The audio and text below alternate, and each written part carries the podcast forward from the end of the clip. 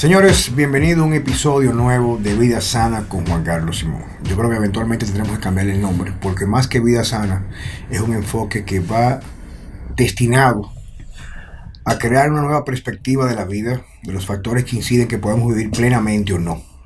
Factores como la alimentación, las emociones, hay de todo un poco. ¿Qué tú opinas, Checo? Así mismo es. Tú sabes que, dime. No sé si tú escuchaste algo que yo te mandé hoy por WhatsApp. No, no lo he visto, cuenta. Ah, tienes que oírlo. Eh, bueno, es una señora que me mandó un mensaje que su hijo cumple años, eh, 16 años, y en el mensaje me dice cómo su hijo admi o sea, es un fiel seguidor de, de ambos y cómo admira nuestro estilo de vida y prácticamente nos están invitando al cumpleaños eh, de- del muchacho, pero como sorpresa para él. Eh, pero lo que me llama la atención es eso, como el, el efecto que, que lo que hab- hablamos aquí tiene, incluso más allá de lo que es ejercicio y nutrición, sino en estilo de vida, eh, vamos a decir, com- completo. Eh, Tú sabes que una de las cosas que me gusta abordar siempre, pero antes de seguir con esta, este grado de informalidad, quiero presentar a Daniel Ochoa. Hola, gracias Hola. por invitarme. Eh, aunque parezca extraño, creo que una de las personas más interesantes que podemos entrevistar en nuestro programa es Daniela. Sobre todo porque ella viene de una familia a la cual yo quiero muchísimo, a su padre, a don José Luis, a su madre, doña Rita. Son gente muy importante en mi vida y mi trayectoria, especialmente ambos, pero en mucho, y digamos que con mucho entusiasmo la parte de su madre, porque fue clave en el desarrollo de mi carrera profesional, especialmente en el ámbito de los negocios, doña Rita. Un saludo muy caluroso para usted. Y Daniela, uno de sus cinco hijos, si no me equivoco, Daniela, Sí. es quizás de su descendencia una que desarrolló una pasión a temprana edad por todo lo relacionado a lo que, por ejemplo, Francesco y yo hacemos, quizás con la necesidad de emplear, digamos que, ser autodidactas o ser empíricos. Y Daniela ya, a través de una trayectoria de mucha influencia por su madre, que es una adepta a la salud, al entrenamiento, desarrolló esa pasión por la nutrición y la salud de forma preventiva. Entonces ella viene a contar un poco de su vida a través de lo que siempre tratamos de estipular o de plantearle a ustedes que es simplemente un diálogo llano y no digamos que improvisado, sino dejándolo fluir. Entonces lo que estaba diciendo antes de presentarte es que tenemos que entender, y me gusta ser reiterativo cuando digo tenemos que entender, porque solamente entendiendo y sabiendo lo que está aconteciendo en el mundo, aunque parezca medio conspirativo, esto y lo otro, es muy interesante.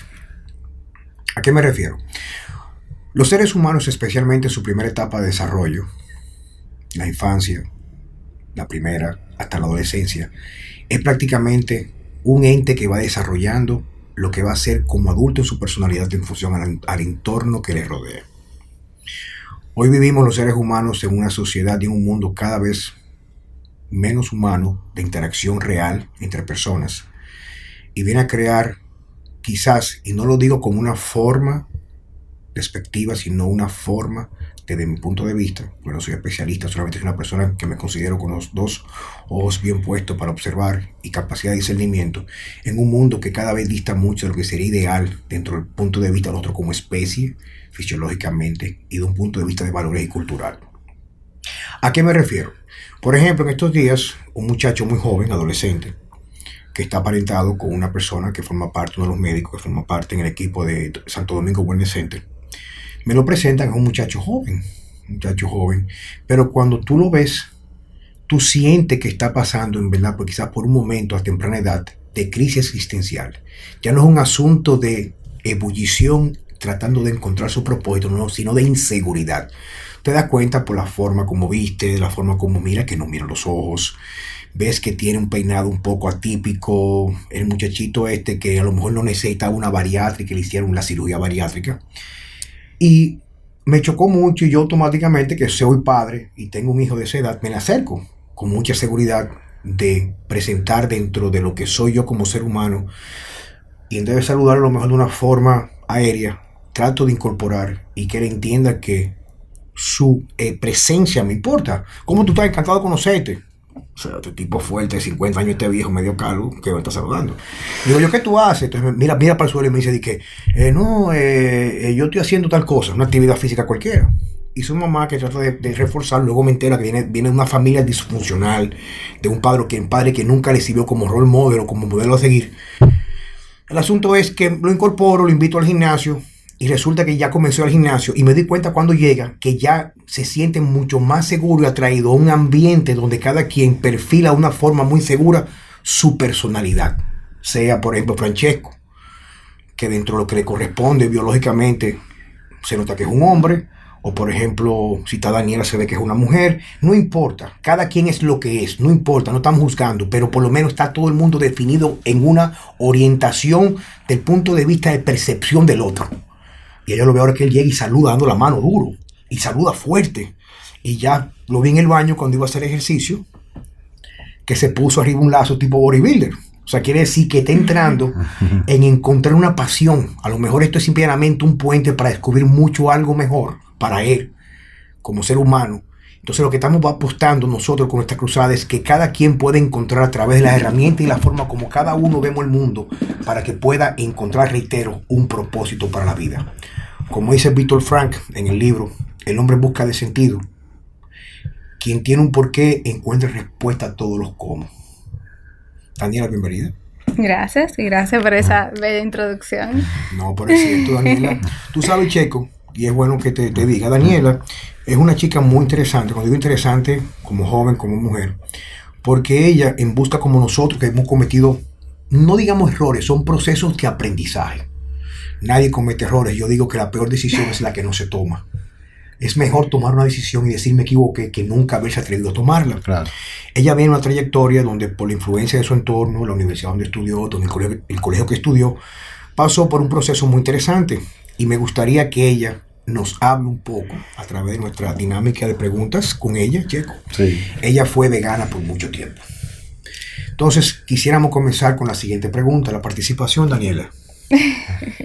¿Qué te motivó a experimentar, a ser vegans, como dicen vegana? ¿Y qué tú puedes decir de tu experiencia?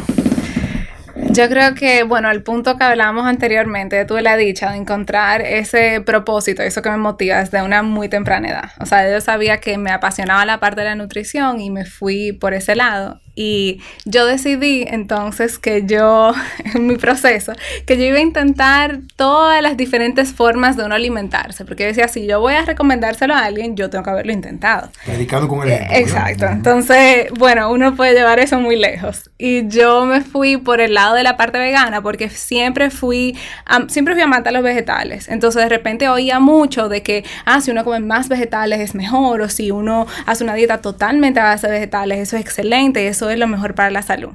Entonces yo dije, bueno, déjame yo intentarlo. Y digamos que el invento me duró muchos años. Yo fui vegana casi por seis años. Seis años. Seis años. ¿A qué Y empecé como a los 19. Y fui vegana hasta hace, creo que, año y medio ahora. Ok. Pero antes de dar un brinco o un salto, háblanos un poco, Daniela Ochoa, de tu experiencia, o sea, cómo te sentiste en el momento, cuál fue o qué o dónde recibiste esa influencia que te tomó o te empujó a la decisión. Yo creo que al principio la verdad que empezó, digamos que orgánicamente. Yo fui en un viaje familiar, como yo siempre me inclinaba más hacia la parte de los vegetales, yo me di cuenta que en ese viaje yo solamente había comido vegetales. Yo dije, ah, bueno, pues me ve cuánto tiempo me dura. Y en ese cuánto tiempo me dura fue que entonces empecé y yo digo que en parte hay mucho ese, o sea, hay una parte de mercadeo muy fuerte con el tema de ser vegano y el veganism y también me fui mucho por, ¿cómo se dice? El confirmation bias. O sea, yo, bus yo encontraba lo que yo estaba buscando. Entonces yo buscaba y buscaba y encontraba cosas que, digamos, que estarían de acuerdo con lo que yo quería oír. Entonces yo también, no diría que del todo en mis estudios, digamos que mis profesores o mis materias estaban muy de acuerdo con la forma de yo alimentarme. Ellos todavía predican... pero, perdóname, porque esta parte es muy importante te pido disculpas porque es considerado de mala educación interrumpir. pero tienes que entender que yo te conozco, pero Checo ni los demás te conocen. ¿Dónde estudiaste? O sea, ¿cuáles fueron tus estudios cuando tú comentas que recibiste influencia de tus profesores? Eh, no, decía que no recibí influencia de mis profesores, pero mis estudios fueron en New York University. Estudié, hice mi carrera por cuatro años en nutrición y dietética y luego hice una maestría en nutrición clínica, ambos en la Universidad de Nueva York. Yo decía que no están de acuerdo porque yo, eso fue como que parte de lo que fue como casi que dejándome esa semilla de que yo sabía que algo no, no estaba bien, porque en las clases a veces se decía, por ejemplo, me acuerdo muy vívidamente en mi clase de vitaminas y minerales, hablaban de cada una en detalle, del metabolismo, de la absorción y luego decían en deficiencias, siempre mencionaban a los veganos. Entonces yo bajaba la cabeza y mis amigas de la clase nada más me miraban, como que yo sabía ya, que con, no sé, conscientemente sabía que no era algo que necesariamente era lo más saludable. Pero eh, a eso, como con esa parte, con el tema del veganismo, yo creo que la barrera más fuerte con la que me encontré y me sorprendió fue eso de que muchas veces nos etiquetamos con estas cosas, nos etiquetamos con el veganismo, nos asociamos con el veganismo y al final eso es lo que se hace más difícil, yo entendía, de como desemprender de, esa, de ese tipo de alimentación. Tú sabes que en estos días eh, yo conversaba con Mariel. Ella me comentaba que en una ocasión intentó ser vegana, pero a lo mejor fue por una semana o dos semanas. Y que ella, cuando comenzó con ese enfoque nutricional, me dice, pero es que uno se siente muy bien. Entonces yo como no lo había experimentado, yo me justificaba, porque tengo una posición muy clara. O sea, yo creo... Bueno, tú siempre, mi posición no es lo que yo creo, sino lo que te haga feliz. Ahora yo siempre digo que, y como dije en principio, cada quien tiene la potestad de cometer sus errores o tomar sus decisiones y vivir, y vivir de un error si quiere. O sea, nadie tiene por qué juzgar al otro. Ahora, cuando alguien me quiere justificar por qué es más saludable, por qué es mejor, entonces es el punto donde yo me encuentro con esa persona. El tema es que ella me comentaba que, ah, pero cuando yo hice vegan, que yo me comenté en vegana, yo me sentí mucho mejor. Digo, bueno, depende de lo que tú comí anteriormente. Si tú lo que comías era un baconator y comías pizza el día entero, tú estás dejando de comer, y escúchame el término, me da vergüenza porque yo te respeto mucho, y no es una falta de respeto, en mi forma, tú estabas comiendo mierda, o sea, basura, y ahora tú comes del pasto donde el animal se caga, o sea, tú dejas de comer basura, el problema de ser vegans, y tú que tienes un enfoque más clínico que yo, yo he estudiado, pero no tampoco ha sido a mí, ha sido a través de los años investigando por la pasión que siento, es que ser vegan no es que esté mal o esté bien, es que no es lo ideal, porque tú tienes que comer alimentos que en realidad no te aportan las cosas que tú necesitas para un funcionamiento óptimo del cuerpo. Entonces, hay que digo yo, checo, o sea, o sea, está bien que tú quieras ser vegan, porque a lo mejor tú tienes una filosofía, una religión que no quieres maltratar los animales, pero entonces te maltratas tú. Pero si por encima de eso tú entiendes que tu vida, su sentido es vivir sometido a un calvario porque tú crees que haciendo esto tú vas a beneficiar a una especie que está por debajo de nosotros en la cadena alimenticia, pues entonces eso hay que respetártelo. Me comentó una gente en estos días, tengo un problema, mi pareja es vegan. ¿Qué hago? Digo yo, compro un libro vegan y aprendo a cocinarle. Para que haga feliz. ¿Tú entiendes, chico? Claro. No, eh, hay, un punto importante que tú dijiste es ese, que generalmente cualquier cambio que uno haga, eh, vamos a decir, relativamente positivo, uno va a experimentar una mejoría. Y si yo, yo como mal o, como demasiado y simplemente cambio hasta las cantidades, automáticamente voy, voy a sentir una mejoría en mi salud. El, problema viene a largo plazo por la falta de nutrientes que, uno deja de... Pero hablemos... Pero, como tú dices, o sea, si yo paso de una, de una alimentación de comida chatarra, eh, refresco, etcétera, etcétera, a una alimentación que es vegetales, que por lo menos es algo natural, eh, incluso habrá, hay un periodo hasta de desinflamación, de desintoxicación, claro. de todo, eh, que, que, la persona se va a sentir muy bien. Yo quiero que la persona que lo vivió nos explique. Pero yo, yo, quiero dar la oportunidad, señores. Recuerden que no tratamos de dogmatizar a nadie. Daniela, cuéntame, ¿cuáles fueron los factores que tú pudiste experimentar tú misma en ti favorable de forma inicial. Yo creo que ahí también existe una asociación que uno asocia mucho o se erróneamente, digamos, que se ha asociado la dieta vegana, una dieta totalmente basada en plantas, con algo que sea más saludable. Entonces ya cuando piensas o está, que estás haciendo, estás entrando a algo más saludable, de repente no es como decías, como que quizás ellos al empezar ese estilo de vida cortaron muchas otras comidas que estaban comiendo o de repente empezaron a hacer ejercicio que no hacían antes, como que muchos otros factores que ellos asociaban con un estilo de vida saludable que ahora están adoptando también.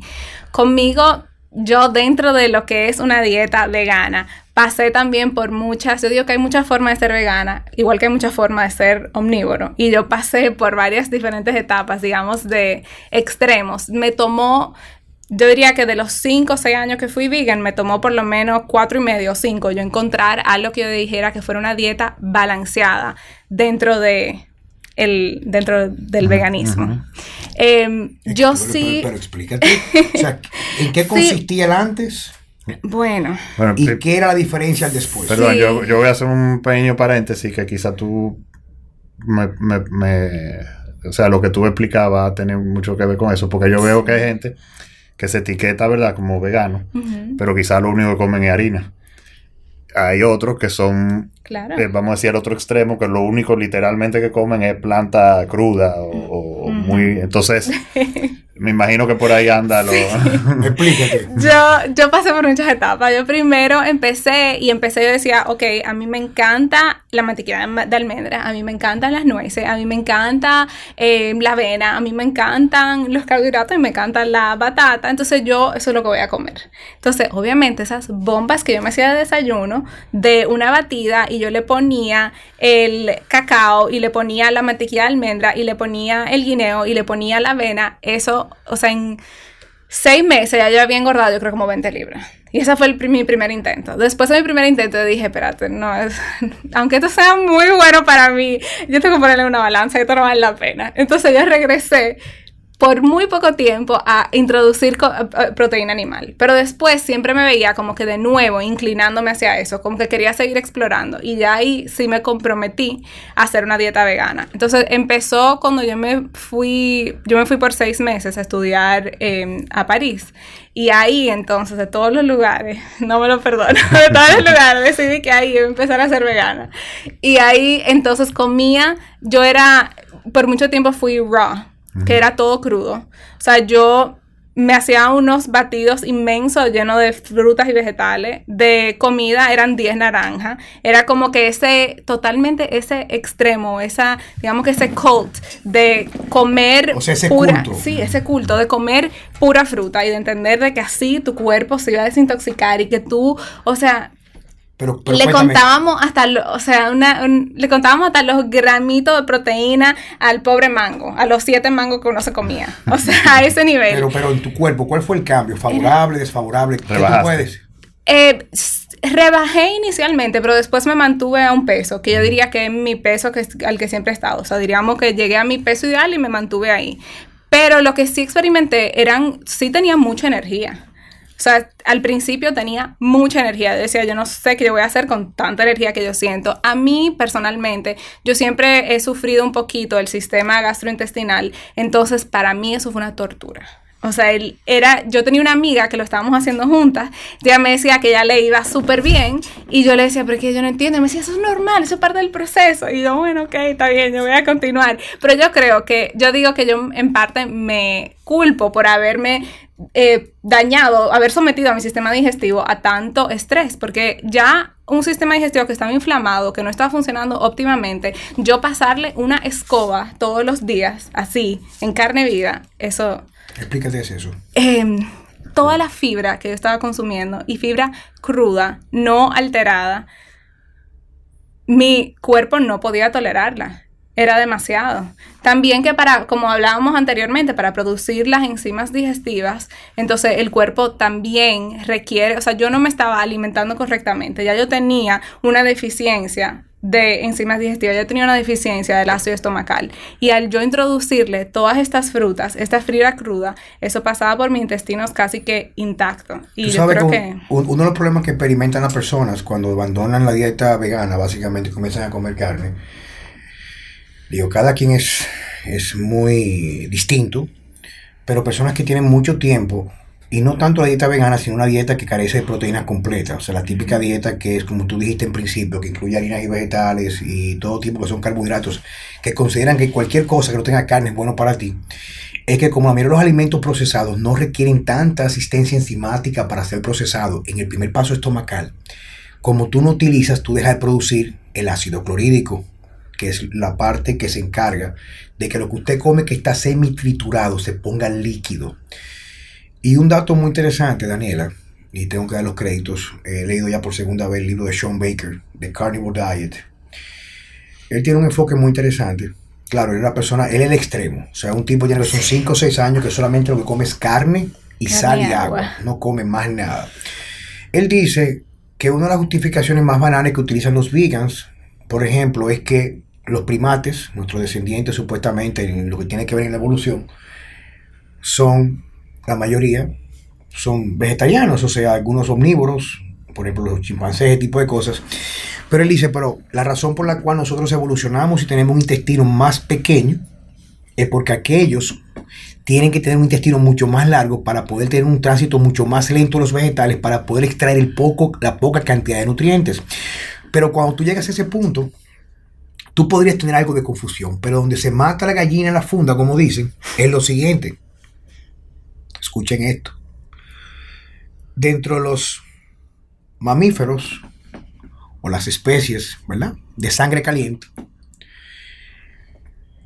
lo que somos nosotros fisiológicamente es un proceso de evolución de miles y miles y miles y miles de años.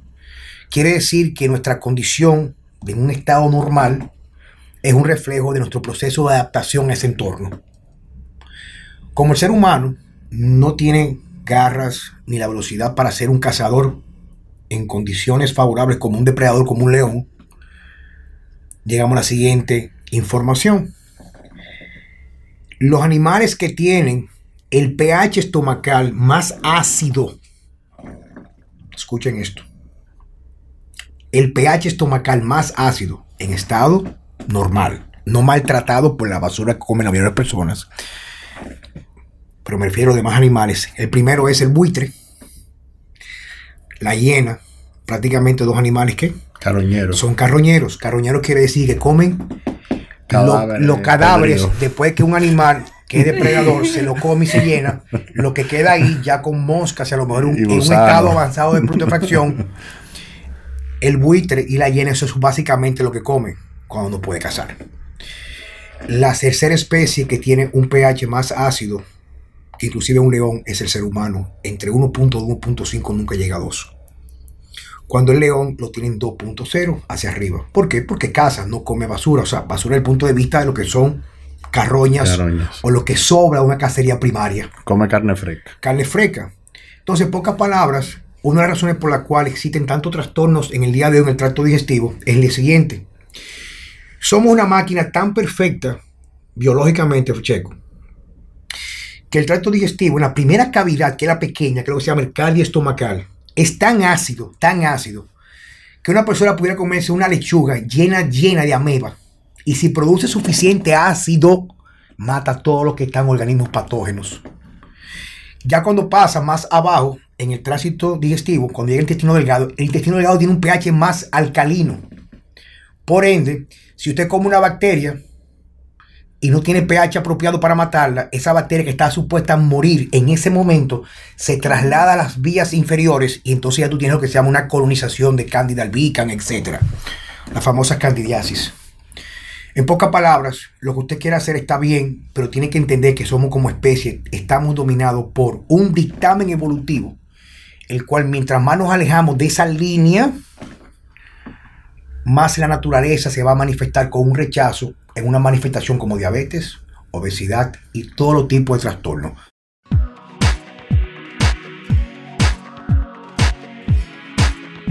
Cualquier plan alimenticio, lo más importante son las porciones y mi tipo las prepara para ti con sus meal prep cuts. Cortes porcionados para ayudar con tu planificación. Meal prep cuts de mi tipo.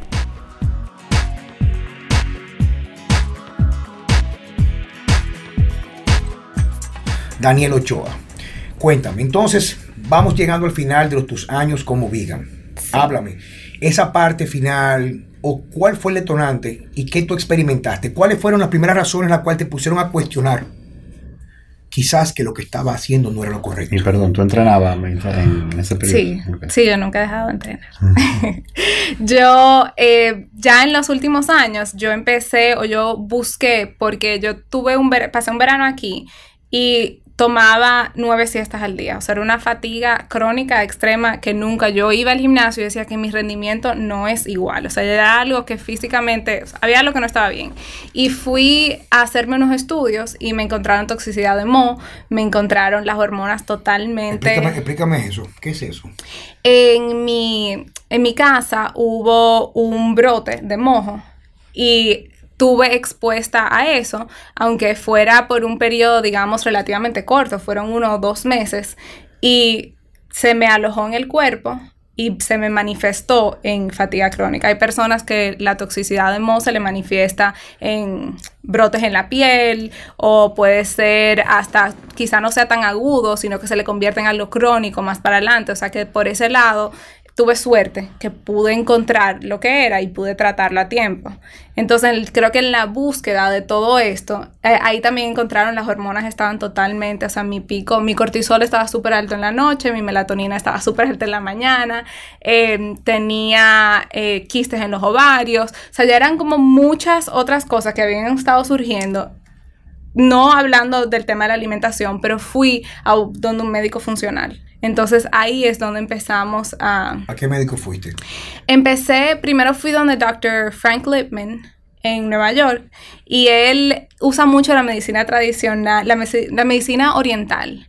Y él dice que a través de sus estudios él ha encontrado como que él cree mucho más en simplemente mirar quizás las analíticas en sangre. Él me puso, no se me olvida, él me puso casi que mi única... Eh, mi única indicación era meditar. me dijo, tú tienes demasiado estrés, tú tienes que calmarte, medita. Me puso algunas agujas de acupuntura. Me dijo, sí, yo estoy de acuerdo contigo, creo que tienes un poquito de... Em, tu flora intestinal está fuera de balance, tienes muchas bacterias, o sea, bacteria buena y bacteria mala. Todo esto sin hablar conmigo, de lo que yo le había contado de mis síntomas y de lo que yo me había autodiagnosticado.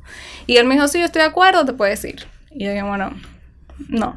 O sea, yo no, yo no me quedé satisfecha, entonces busqué una em, otra médico funcional que fue donde terminé trabajando por eh, unos años, que se llama Dana James, y ella trabaja con la parte, ella es psicóloga, o sea, trabaja mucho con la terapia cognitiva conductual, ella trabaja la parte de la nutrición y la parte de la medicina funcional.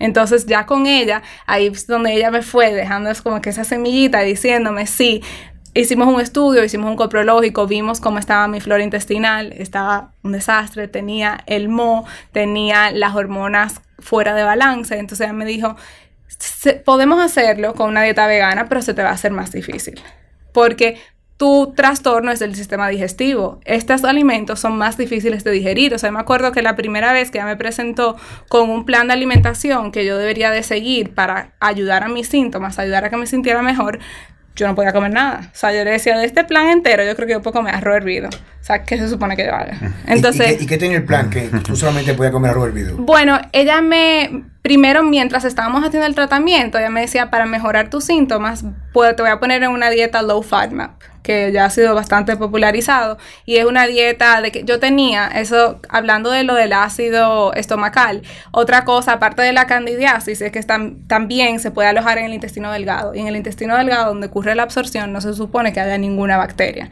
Al haber una bacteria ahí, cuando comes y esa bacteria se alimenta, causa la fermentación y como producto de fermentación causan gases. Entonces ese como yo creo que el signo de que tiene SIBO, la mejor indicación fuera ese bloat desde aquí, desde la boca del estómago.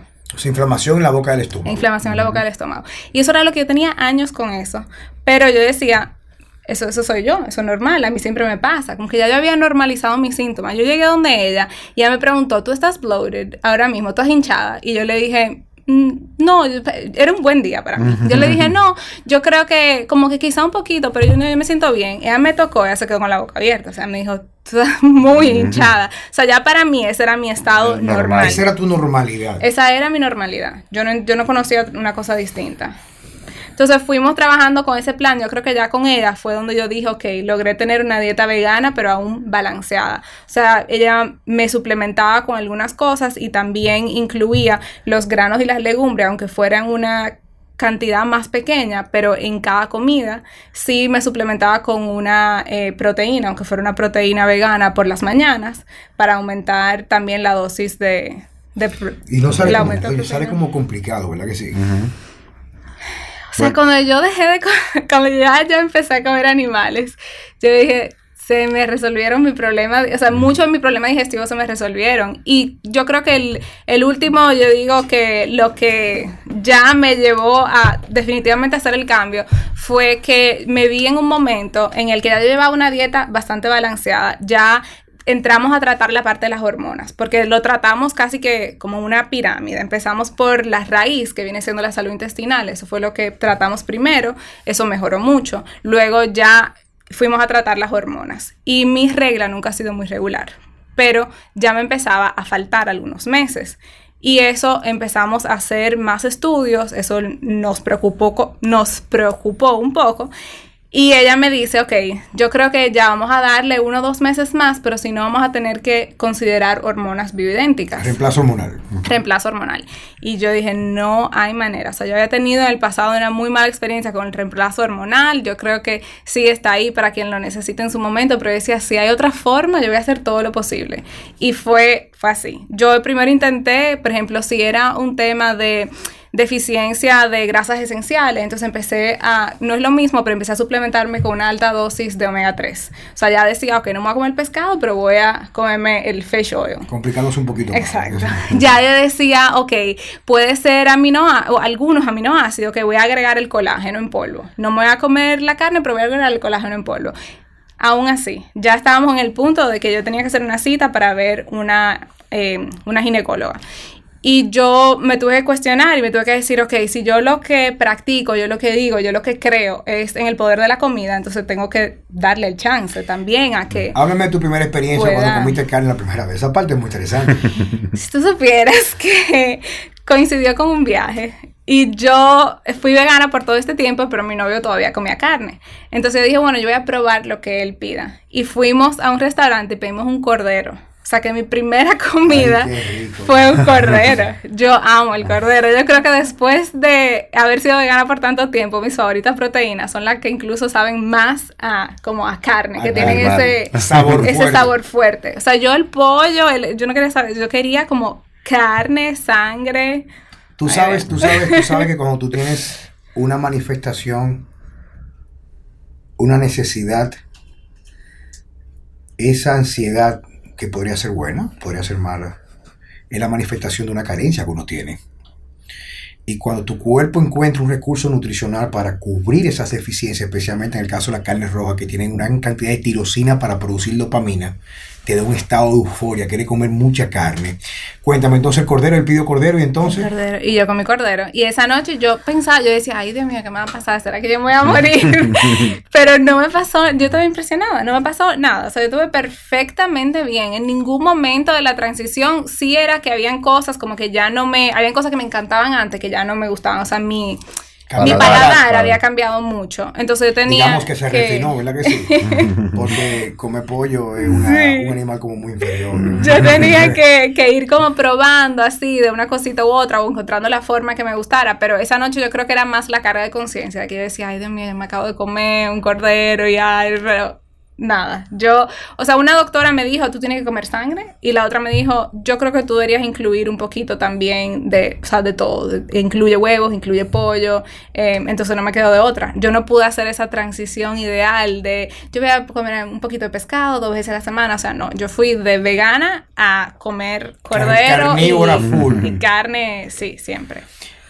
Hasta el día de hoy. En realidad, ¿cuál sería, en pocas palabras, ¿Cómo tú podrías definir la diferencia entre haber experimentado por tantos años mucho cualquier enfoque dietético carente de proteína animal a dar un salto tan drástico en apenas pocos segundos o minutos a comer carne? ¿Cómo tú podrías describir eso para que las personas que nos escuchan tengan una idea de una persona que lo vivió en su propia carne, su propia, digamos, su, su vida? Yo creo que para mí fue muy sorprendente, porque de verdad que en solo 10 días ya mis hormonas estaban balanceadas. O sea, hasta el sol de hoy yo he visto mi regla dentro de lo que es regular para mí. De, a los 10 días de haber introducido la proteína animal.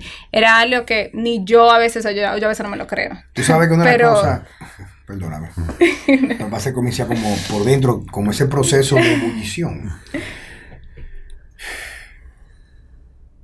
Lo más difícil, Checo, yo quiero que tú me abordes, me, ayu- me ayudes a abordar esto.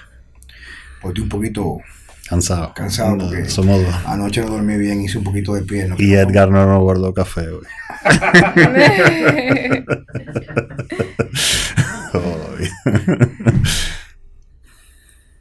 Una de las falacias más grandes que yo he escuchado hoy en día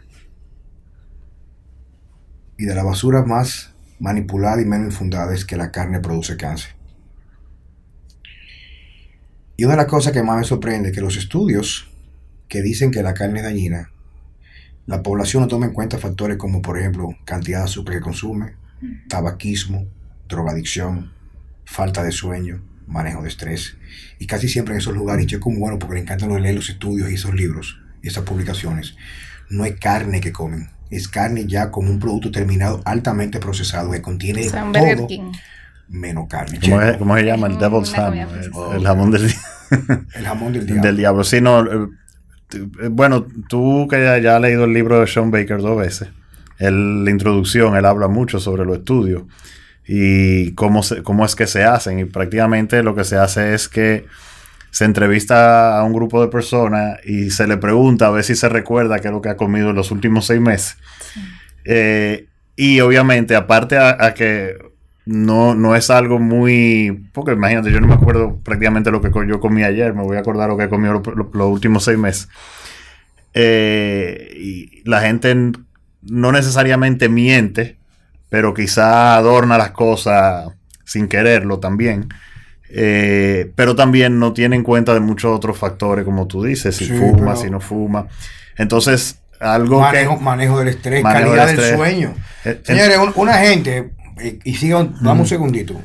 An- Entiendan esto, porque la idea es como que a mí, yo creo mucho en los principios. Principio es, mi hermano, si usted se tira un octavo piso, usted se va a matar, mi hermano. O sea, no discuta eso. Por más que tú lo quieras poner, porque si está lloviendo te va a matar, o si llovió te va a dar menos duro, te vas a dar un coñazo. ¿Me entiendes? Sí. Entonces, ¿qué quiere dejar dicho eso? Usted no puede discutir con resultados. A mí me pasó una ocasión, para que tú sigas rápidamente con el tema este, una ocasión, que yo termino de hacer ejercicio, y yo tengo unos aminoácidos que son en cápsulas, me tomo 20 aminoácidos, y yo cuando hago ejercicio como que medio me transformo, o sea, me sube mucho la dopamina y me pongo a veces hablo más de la cuenta y meto mucho la pata, o a veces saco la pata donde la tenía metida. Y me, me dice una tipa, una muchacha, que la conozco muy bien porque es hija de una familia que es muy cercana a mía, me dice, tú bebiendo esa pastilla te vas a morir pronto. Y yo que la conozco le digo, no, porque a lo mejor con las dos cajetillas que usted fuma de Marlboro al día y cuando te vas a, a esa fiesta, esas 5 o 20 pastillas que te mete X, tú no te vas a morir, ¿verdad que no? O sea, yo bebiendo unos suplementos, unos suplementos, yo me voy a morir.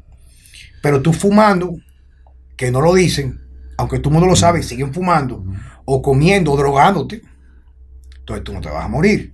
Entonces, Checo, No, entonces, eh, igual sobre esos estudios y la gente eh, vegana y, o, o vegetariana, eh, generalmente, aunque nosotros, ¿verdad? Estamos aquí criticando ese modelo de alimentación, pero generalmente son gente más eh, health conscious, o sea, están buscando salud. Entonces, tienden a tener estilos de vida más saludables claro que, que un grupo de supuestos carnívoros, donde estamos tú y yo, pero también están los amigos de nosotros que se comen una caja de pizza eh, tres veces a la con- semana. y, y la carne es el salami que le echan a la pizza, ¿tú me entiendes? Eh, entonces, no, no, en, en- en ese montón no hay una, ¿cómo se dice? Una división real. real de, ok, ¿qué pasa a la gente que realmente come carne eh, sin procesar, o sea, eh, poco procesado, sin procesar, vers- y mantiene un estilo de vida saludable versus los carnívoros, pero que realmente comen hot dog, comen eh, salami, comen eh, frito, etc. Un paréntesis, Daniela, este espacio es tuyo. Yo quiero que tú interrumpas cuando te salga una idea y la abordes. Porque, por ejemplo, Checo y yo, en el caso mío particular, que no lo puedo ostentar con mucho más honor, soy un viejo ya para la mayoría de la gente que me está viendo, los muchachos. Porque aunque Checo mujer me ¿cuánto, ¿qué tiempo, qué edad yo te llevo a ti, viejo? Yo tengo 47. Yo a Checo le llevo cuatro años, pero yo no tengo cabello, tengo el cabello muy blanco, o sea, y estoy feliz con mi vaina. Pero Daniela si habla, va a calar mucho más y van a hacer mucho más empatía con ella. Entonces el asunto es para que puedan entender, porque a veces yo puedo hablar muchas cosas, o sea, me refiero, y van a decir, sí, pero es la opinión de Juan Carlos, sí es cierto mi opinión. Pero yo he construido así como Daniela, lo pude hacer en menos tiempo, yo a través de muchos años en mi vida, yo soy y seré el resto de mi vida un culturista. Un culturista, un fisiculturista, para mí es una manifestación de amor propio, donde todo lo que yo hago es simplemente un culto a preservarme físicamente. No para en cuero en la calle, ni subir fotos en las redes sociales. Ni para abrir un OnlyFans. Con el pantalón aquí abajo, donde está el nacimiento del tallo. No es para eso. ¿Para qué? Ni para abrir un OnlyFans. No, no, un OnlyFans, obvio. No, no, pero eso es final, mi hermano. Mira, eso es lo que es esa vaina. Oye, a mí me llegó estos días una gran cantidad de muchachos de la comunidad de fisiculturismo. Hay una vaina en Instagram que se llama OnlyFans, ¿eh? Sí. OnlyFans, que es como una, un, un, hashtag que se dice. Eh, es un link, es, un link, una, una página. Tú pagas, tú pagas un fee, entonces tú lo que subes son vainas pornográficas, que está bien, la gente lo puede hacer. Pero lo que yo, lo que, lo que quiero en esto, y fue un comentario al margen, gracias Checo, es decirle que un culturista real en realidad no ve esto como un medio para mostrarte un medio, sino es, básicamente es algo para ti. Porque si yo tengo 50 años, pero puedo ejecutar como un muchacho de 20 años, a lo mejor no sé cuántos años voy a vivir, pero los años que voy a vivir los voy a vivir sin limitaciones. Entonces, yo he hecho todo lo que he hecho, lo que yo he hecho nutricionalmente y toda la filosofía que yo he buscado de entrenamiento son básicamente entendiendo cuáles son los factores que todos nosotros los seres humanos, nuestra transición en este plano, nos permite ejecutar de forma correcta y óptima. Por ejemplo, rápidamente, porque no tenemos todo el día para esto, y quiero dar mucho más espacio a Daniel y a Checo. Cuando te dicen a ti que la carne produce cáncer, y yo puedo en este momento sentar a cualquier médico aquí que se base, porque los médicos son personas entrenadas, muy pocos médicos hacen ciencia, no hacen investigaciones. Hay unos cuantos que sí, como el doctor Víctor Matos, el caso de Jorge, que hacen ciencia, que son capaces de cuestionar lo tradicional, salirse un poco allá y tratar cosas nuevas como terapias alternativas, pero es otro tema aparte. El mensaje es el siguiente, para no complicarlo. Entender y encontrar una respuesta al cáncer es muy difícil, o cualquier enfermedad degenerativa, porque es multifactorial. Factores ambientales, factores genéticos. Pero es muy seguro que si usted va, por ejemplo, a un lugar muy específico donde hay un gran nivel de contaminación, la incidencia de cáncer es mucho más elevada que usted va, por ejemplo, a ver una tribu que vive en la Amazonía donde prácticamente no hay cáncer.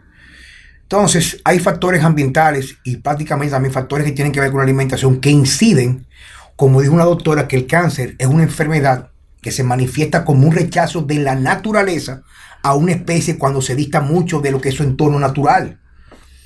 ¿Tú me entiendes? Exceso de luz artificial. Esa luz artificial está acabando con todo el mundo. Nosotros nacimos para estar en el sol. Señores, uno de los factores que inciden más en ser detonante o incrementar la depresión es falta de naturaleza. Falta de luz. Entonces, si tú eres una persona que tiene depresión, no diagnosticado su clínica, déjete encerrado en su casa, en una cama, chateando el día entero con una maldita celular, un maldito celular el día entero, mi hermano. Deje de comer basura. Porque todo está relacionado. No estoy diciendo, señores, que no sea una condición especial de mucha atención. Pero, por ejemplo, en el curso que tengo que terminar de, endocrinología aplicada, me faltan todavía como 12 horas de módulos de lectura. Yo cogí 6 horas de clase con una psicóloga, pero una psiquiatra médico, que es la más especialista, la segunda en Estados Unidos entero, en problemas de adicción. Y ella dice que cualquier problema de depresión, cualquier problema de depresión, tiene su raíz en una inflamación intestinal, lo que tú comentaste. Claro, a lo mejor ella tuvo inflamación por muchísimos años, pero tiene una vida que su entorno le da amor, le da apoyo. Pero si pasa un evento traumático en su vida, no sale, le supera y cae en depresión. Entonces hay que tomar en cuenta que todos los factores y todas las decisiones que usted va a tomar, escuche esto, todas las decisiones del momento que usted despierta deben estar revestidas de un propósito un poco egocentrista a usted cada vez yo me veo más maniático. ¿Por qué? Porque si me doy cuenta, como decía mi querido amigo don José León, todos nacemos con un Richard, con cartucho. Hay un día que el último cartucho se te va a acabar. Todo lo importante no es tirar los tiros, sino saber dónde vamos a poner. Entonces yo cada día soy más consciente de lo que yo como. ¿Sabes por qué?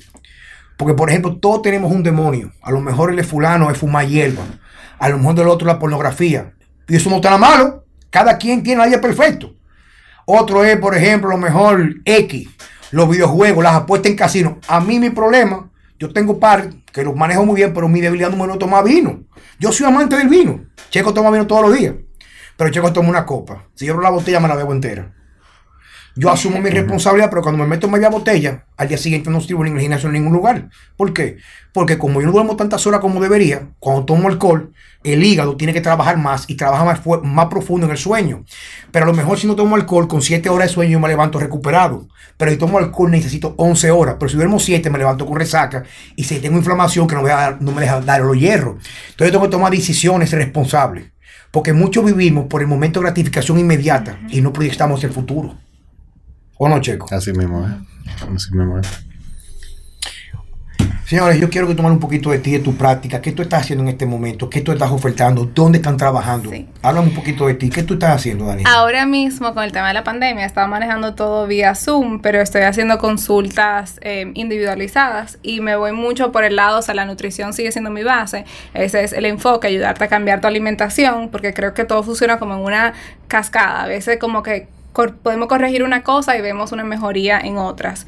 Pero tengo el, digamos que el enfoque en la medicina funcional, uso el coprológico que mencionaba para ver en realidad cómo está tu salud intestinal y yo creo que uso eso mucho también como enfoque porque como decías, todo depende, o sea, tu salud intestinal puede afectar em, tus problemas de la piel, puede afectar tu estado emocional, puede afectar tu sistema digestivo claramente. O sea, la inflamación en los intestinos es inflamación en el cuerpo entero, inflamación en los intestinos es inflamación en el cerebro. Entonces, para, ten- para que en realidad llegues a lo que todos queremos llegar, que es una salud óptima, entonces debemos de empezar por ahí y corregir esa parte. Es curioso que tú menciones eso porque tú sabes que hay una relación entre la inflamación de los intestinos y el autismo.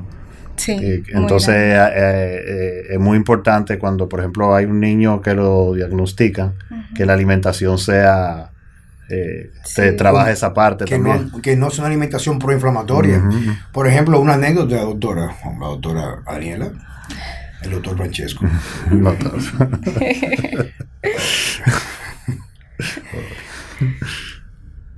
Yo tengo personas que me siguen, que tienen bebés pequeños de cuatro meses, seis meses, un año, que no están lactando, o sea, no están, no están alimentándose del seno. Le dan fórmula y me llaman a veces, coño, pero es que el carajito no duerme, o sea, se levanta cada dos horas llorando, cuatro horas. Y cuando yo veo la fórmula, aceite de girasol, por ejemplo.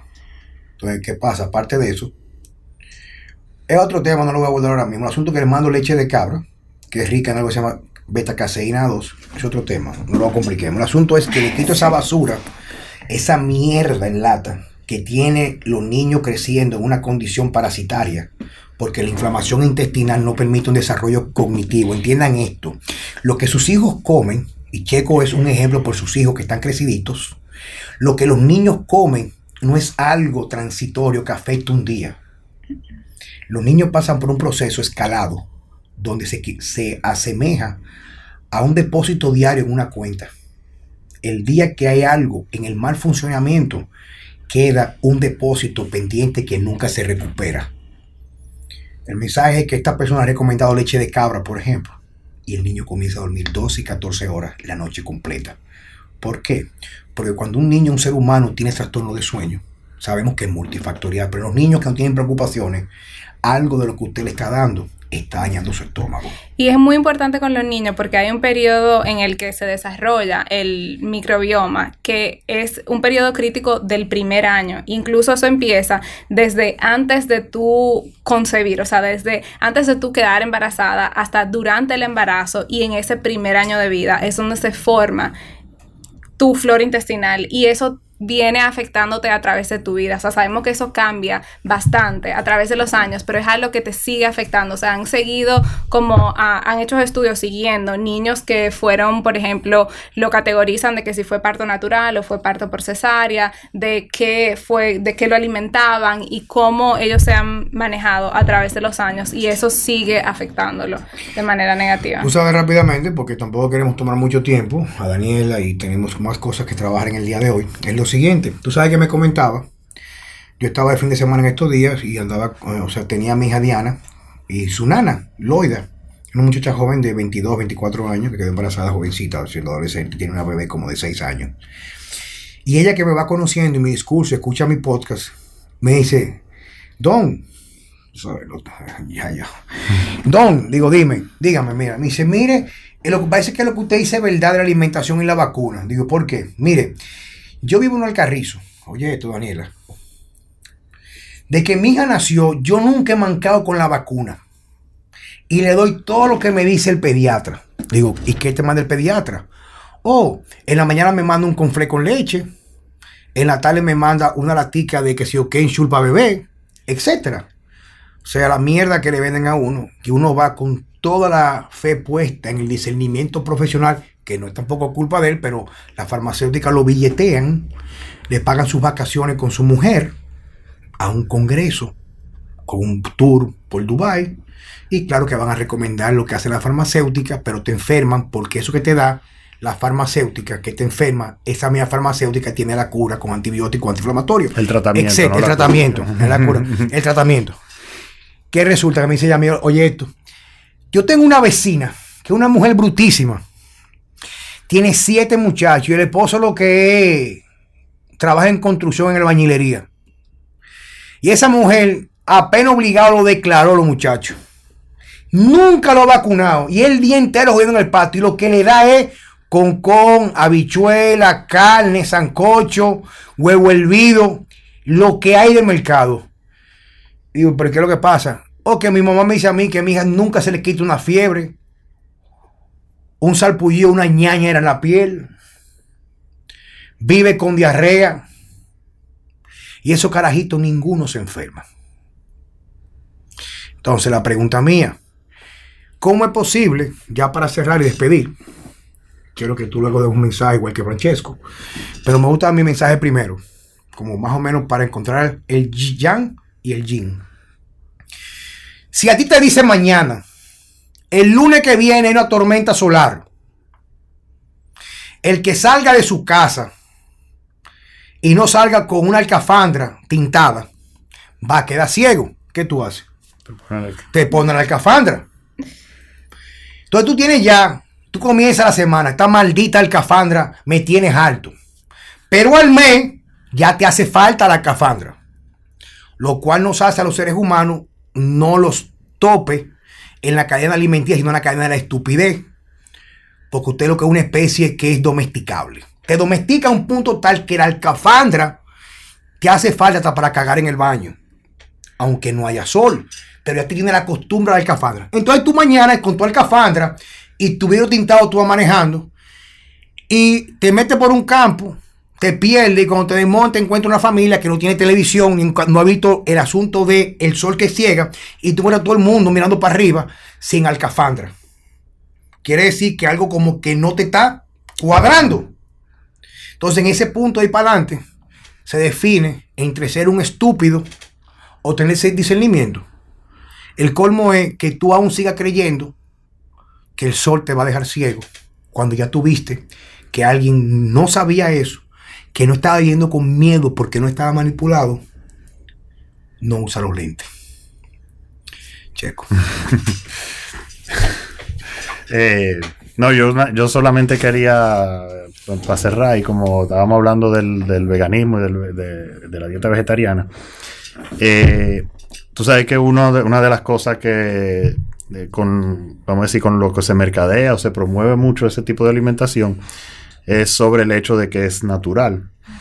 Eh, sin embargo, uniendo ideas eh, sobre evolución y eso, hasta donde se sepa, no existe una civilización eh, en toda la historia humana que haya florecido y multiplicado y crecido con una alimentación vegetariana. O sea, no importa dónde viva el ser humano, aunque sea un, por lo menos un 20% del, del total calórico viene de, de origen animal.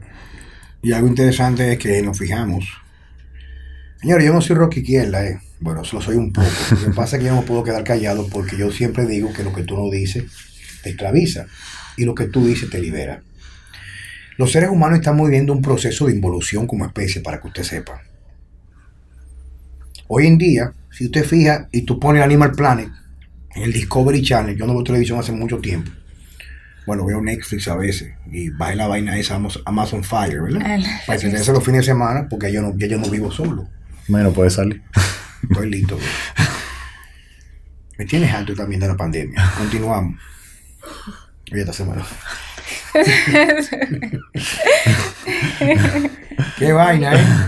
Perdón. Discovery Channel. En el Discovery Channel, aunque usted no lo crea, la naturaleza es la madre de todo y la, natura- la naturaleza no se equivoca. Escucha esto, la naturaleza no se equivoca. Quizás un virus sea la forma de la naturaleza manifestar un rechazo contra nuestra especie, donde solamente va a poder perpetuar aquel que a través de su discernimiento para una vida tenga la inmunidad suficiente para contrarrestar lo que nos está afectando y lo que está creando en nosotros una descendencia prácticamente castrada a nuestros genes y a nuestra dominancia. Daniela, Yo creo que hablamos mucho sobre el veganismo, el no veganismo y la forma de encontrar y acercarse más hacia la salud. Y yo creo que mi rol como nutricionista entiendo que está mucho, o me enfoco mucho en la parte de la educación y que puedan entender en por qué. O sea, no solamente decirte cómete la carne, no te come el vegetal, o solamente come vegetales, pero por qué debes hacerlo, por qué no debes hacerlo y cómo afecta a tu cuerpo. un mensaje para el que es vegano. Para el que es vegano, eh, busque asesoría. Hay muchas formas de ser vegano. Si usted igual quiere eh, continuar, nosotros, como quien dice, cumplimos con el decirle y el educarle, pero si quiere mantener ese estilo de vida o esa forma de alimentarse, entonces busque asesoría para que sea lo más balanceado posible y eh, debe suplementarse también. Daniela, muchas gracias por compartir con nosotros, Checo. Gracias por Daniela, eh, tú dijiste que tú haces consulta, pero no Sí. dijiste dónde, cómo. ¿Cómo, cómo, cómo nuestro público te puede acceder? Exacto. Eh, estoy manejando las consultas por Zoom. Pueden encontrarme en mi Instagram, Daniela con una L Ochoa. O también por ahí me pueden mandar un mensaje directo o hay un link a mi página web donde me pueden ¿Cuál es tu contactar. página web? danielaochoard.com. Señores, gracias por estar con nosotros en este, bueno, nuevo episodio de Vida Sana con Juan Carlos Simón. Hasta la próxima. Cortamos.